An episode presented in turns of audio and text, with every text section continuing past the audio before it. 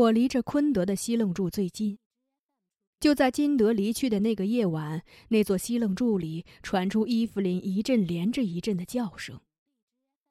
我以为昆德因为金德的死而怪罪伊芙琳，在教训他，就披上衣服，打算劝阻一下昆德。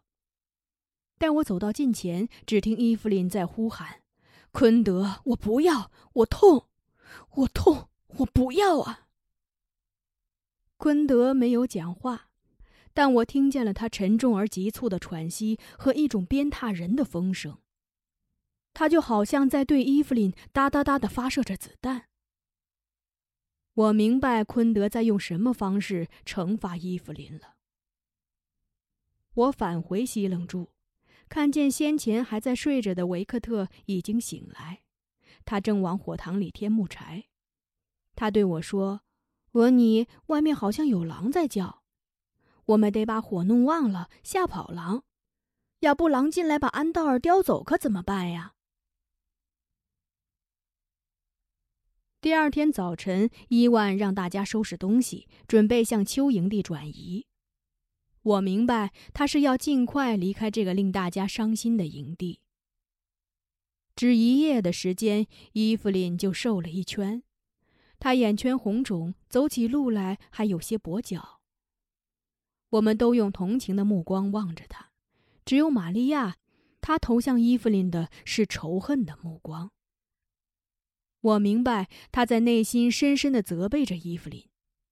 如果不是他让金德强行娶他不爱的姑娘，金德就不会死。金德不死，达西就不会怜悯杰弗琳娜而动了娶她的念头。让玛利亚接受杰弗琳娜，等于让她光着脚在冰河上走过，实在太艰难了。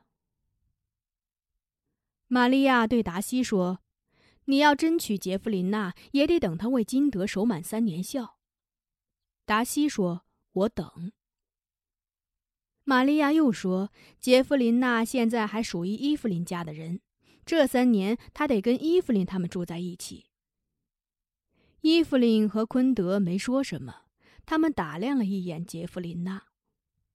杰弗琳娜对达西说：“我回我们那里去住。三年以后，你要想娶我就去找我，你要不去，我也不怪你。”达西说：“我去。”我们在向休营地转移的时候，达西骑着马带着杰弗琳娜送他回去。他们骑在一匹马上。虽然伊万告诉了达西我们搬迁的方向，但鲁尼还是不放心，边走边用斧头砍着树号。开始时，玛利亚还无动于衷，但到了黄昏，当山谷和河流都沐浴着金色的落日霞光时，玛利亚抑制不住的哭了。那时，鲁尼正在一棵大树上砍着树号。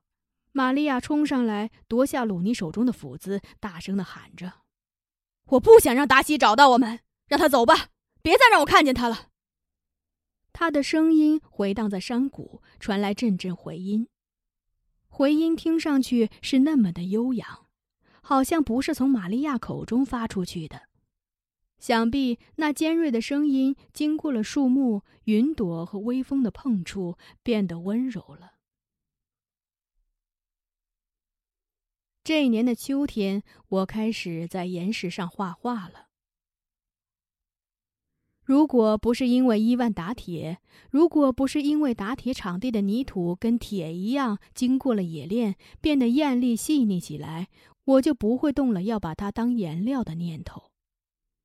如果我不在岩石上画画，从小就爱跟着我的伊莲娜，也许就不会学画画，他青春的身影也不会那么早的随着贝尔茨河而去。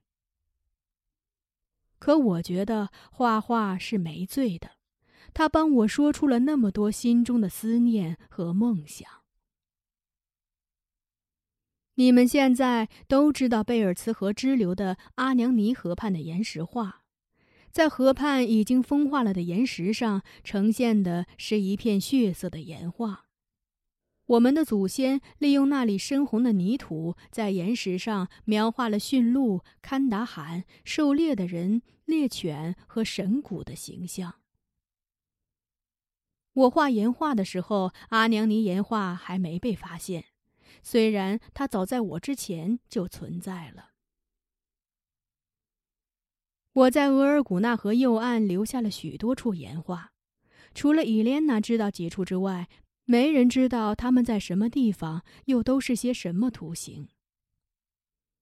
如今伊莲娜不在了，知道岩画的人也就只有我了。也许他们已经被岁月的风尘和雨水洗刷的消失了踪影，那些线条就像花瓣一样凋零在山谷中。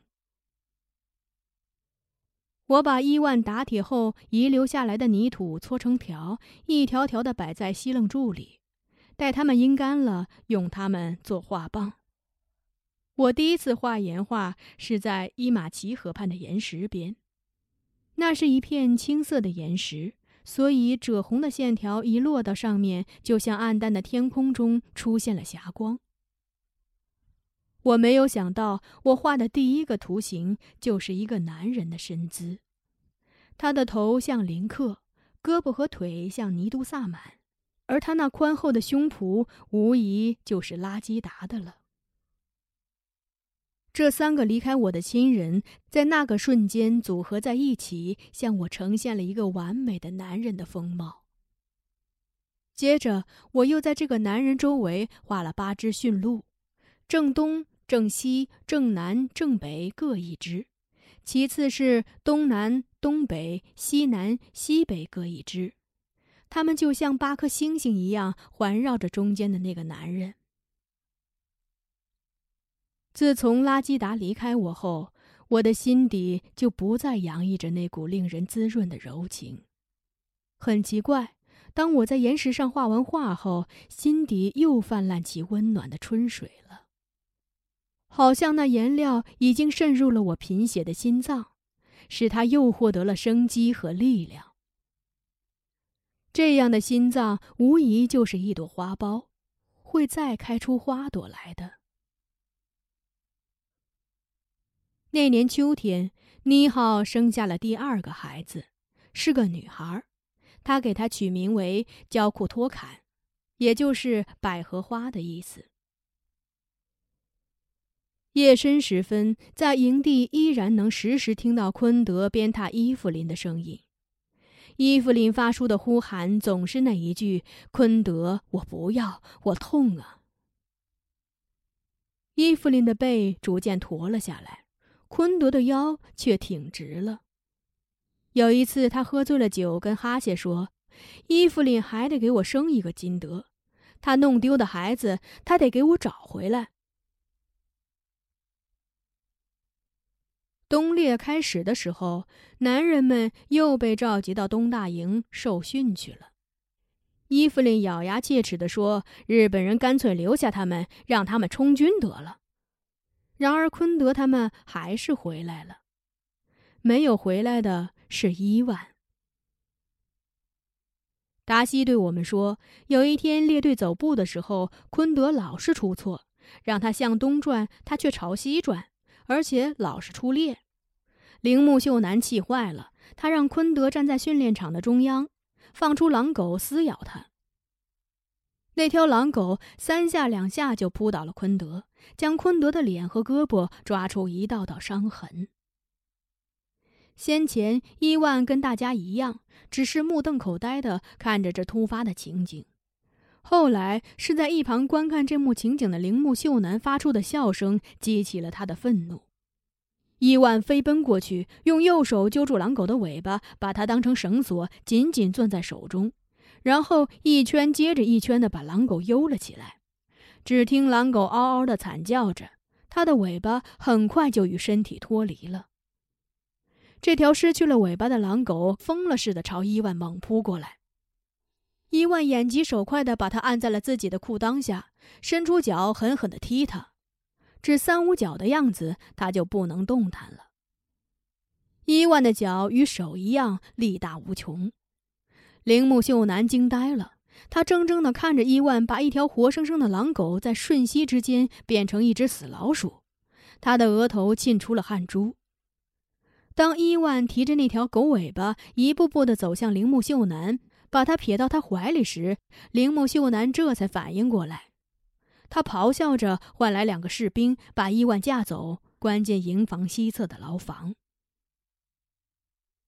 那个晚上，牢房里传来阵阵皮鞭声，可人们却听不到伊万的呼叫。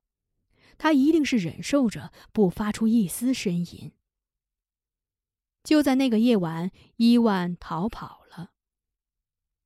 牢房铁门紧锁，窗户竖着铁条，可伊万用他那双打铁的手掰断了铁条，像一只出笼的鸟一样，轻松的逃离了东大营。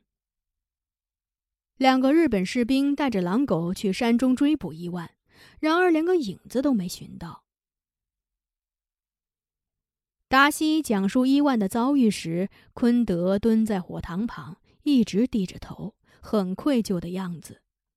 伊芙琳先是瞟着眼睛看着昆德，然后呸了他一口，说：“你连日本人的狼狗都对付不了，也就对付女人有点本事吧？算什么男人？”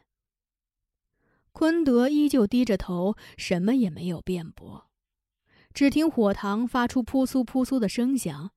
看来是他的泪水滑坠到火上了。从那以后，在夜晚的营地上，再也听不到伊芙琳叫痛的声音了。想必那痛已转移到昆德身上了。伊芙琳的背不那么驼了，他又高声大气的跟人说话了，而昆德的腰却像被大雪压着的枝条似的弯了下来。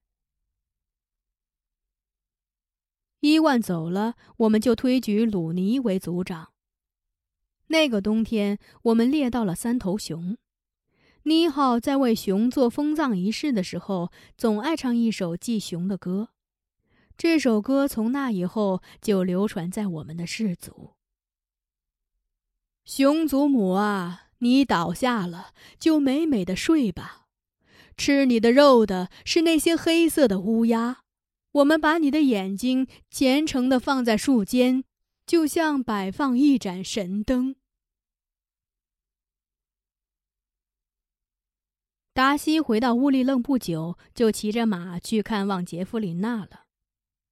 玛利亚终日唉声叹气的，伊芙琳明明知道玛利亚忧戚的缘由，却偏偏还要刺激她。他对玛利亚说：“达西娶杰弗琳娜的事情，你不用犯愁。”他的礼服我来帮助准备。生性温顺的玛利亚这时也会按捺不住愤怒，她气愤地对伊芙琳说：“真要娶那个歪嘴姑娘的话，也不用你做礼服。你做的礼服，谁穿上会有好命运呢？”伊芙琳冷笑着纠正玛利亚的话，说：“你错了，达西娶的不是歪嘴姑娘，而是歪嘴的寡妇。”玛利亚完全被激怒了，他冲到伊芙琳面前，揪住她的鼻子，骂她是狼托生的。伊芙琳却依旧冷笑着说：“好啊，好啊，我得感谢你揪我的鼻子，没准儿能把它正过来呢。”玛利亚就松开手，转过身，呜呜哭着离开了。这对曾经最知心的人，从此变得形同陌路。